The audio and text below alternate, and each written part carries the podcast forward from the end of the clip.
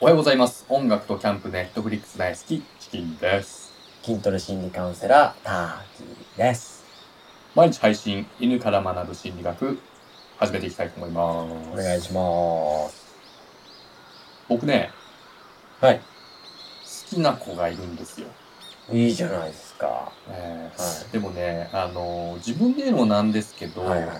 あの、私、うん私結構嫉妬とかですね、束縛が強めとと言います。か、まあ激しめというか、はい。なんどですえどんな感じなんですかえどこから、ど、あの、嫌ですかんどういうことですかえっ、と、例えば他の人とデートしたり、食事したりとか、ああ、もう絶対嫌ですね。あー連。絡取り合うだけで無理ですね。ああ、そ LINE とか、メールとかでも、もあう。もう全然もう連絡先に入ってるだけでもう今すぐ消してって感じで えー ちょっと危ないな。ちょっと予備軍ですね。すよくあれ、なんですけえままあ、捉えようによっては、はい私のこと愛してくれるんだなって思ってくれる女性もね、いるかもしれないですからね。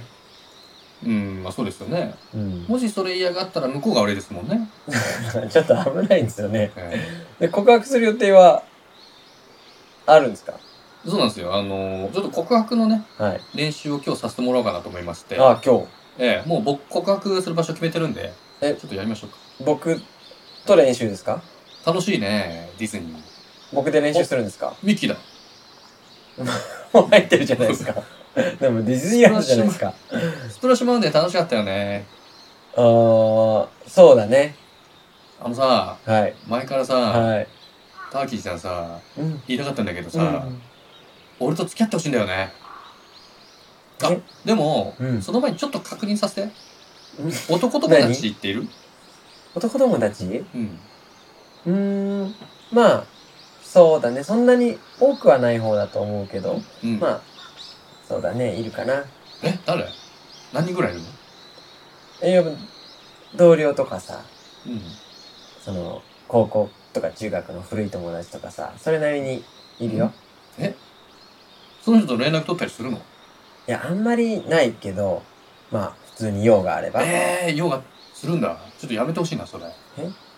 ちょっだからさ、もしさと、、うん。付き合うことになったらさ、はいそれやめてほしいんだけど、え、ちょっと、ちょちょっと待ってください。チキさん危ないな、やっぱり。え、何がですかはえい。あの気づいてないのちょっとやばいな。ええ、普通じゃないですか、これ。チキさん、あの、オセロ症候群って知ってますかいや、わかんないですね。あの、オセロ症候群っていうのは、うん。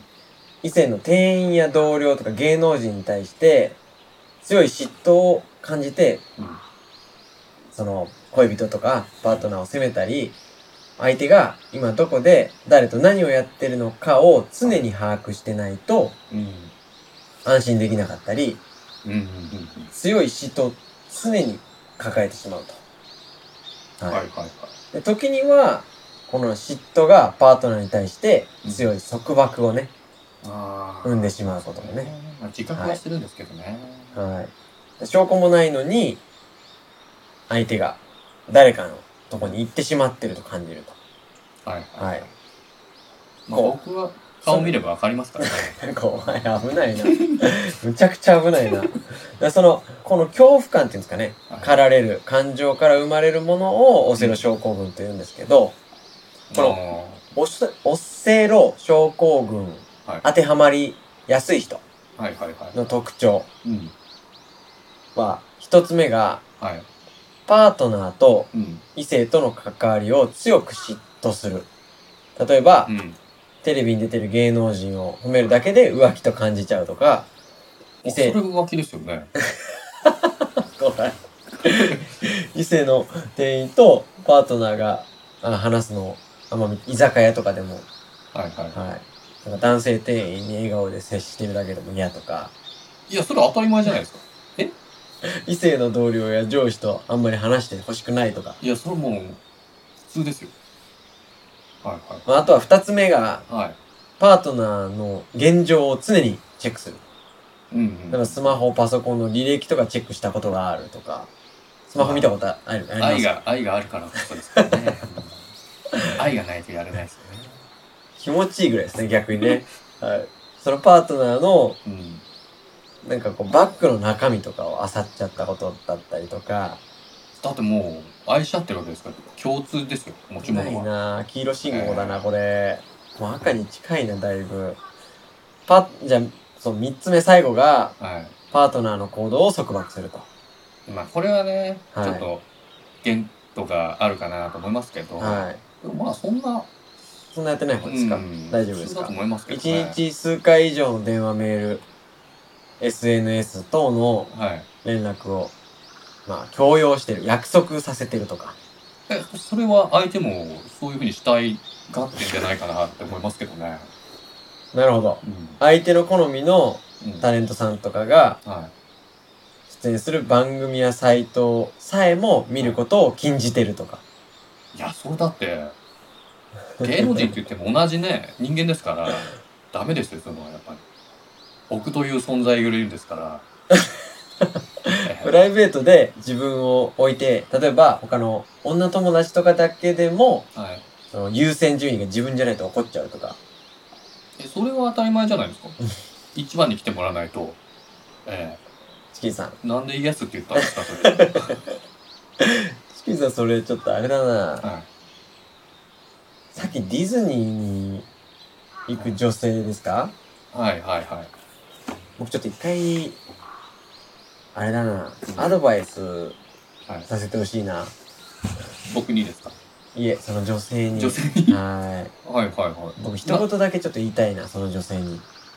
僕から伝えておきましょうかじゃあ、はそうですね。多分絶対伝わらないと思うんですけ ど、いはいやめとけー。やめとけー。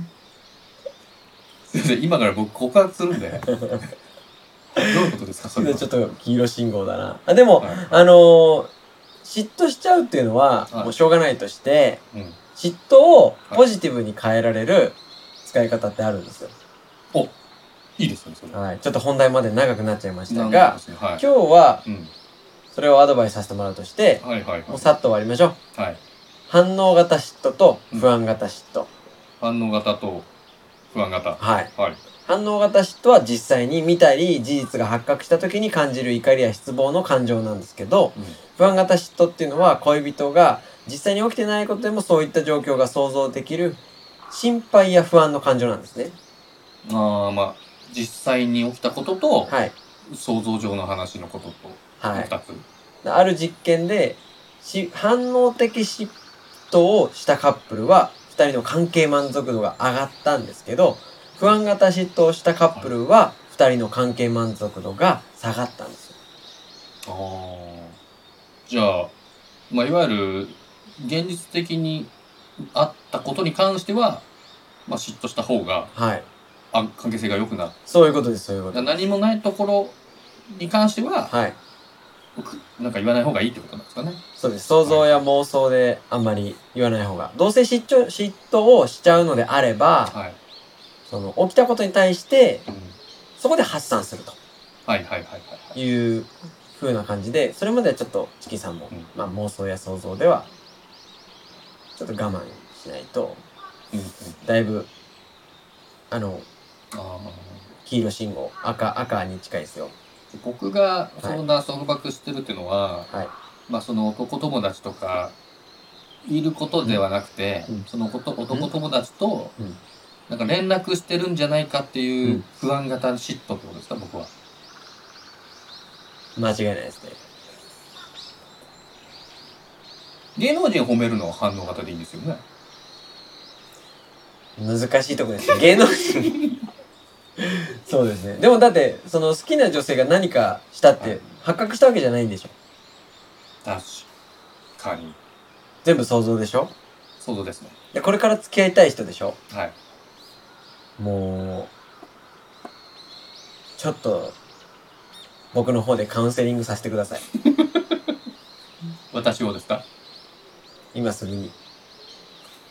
今してるんじゃないんです かはい。そんなとこですかね、今日は。ははいいはいはい、嫉妬深い人は、確かにね。はい。不安型嫉妬ではなくて、うん反応型嫉妬に切り替えましょう。ということですね。はい。はい。ご視聴いただきありがとうございました。